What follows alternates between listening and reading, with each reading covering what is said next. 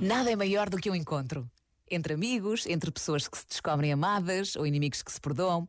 E também existe o encontro comigo mesma, aquele encontro que tantas vezes adiamos, mas do qual precisamos para nos reconhecermos e sabermos o que queremos da vida.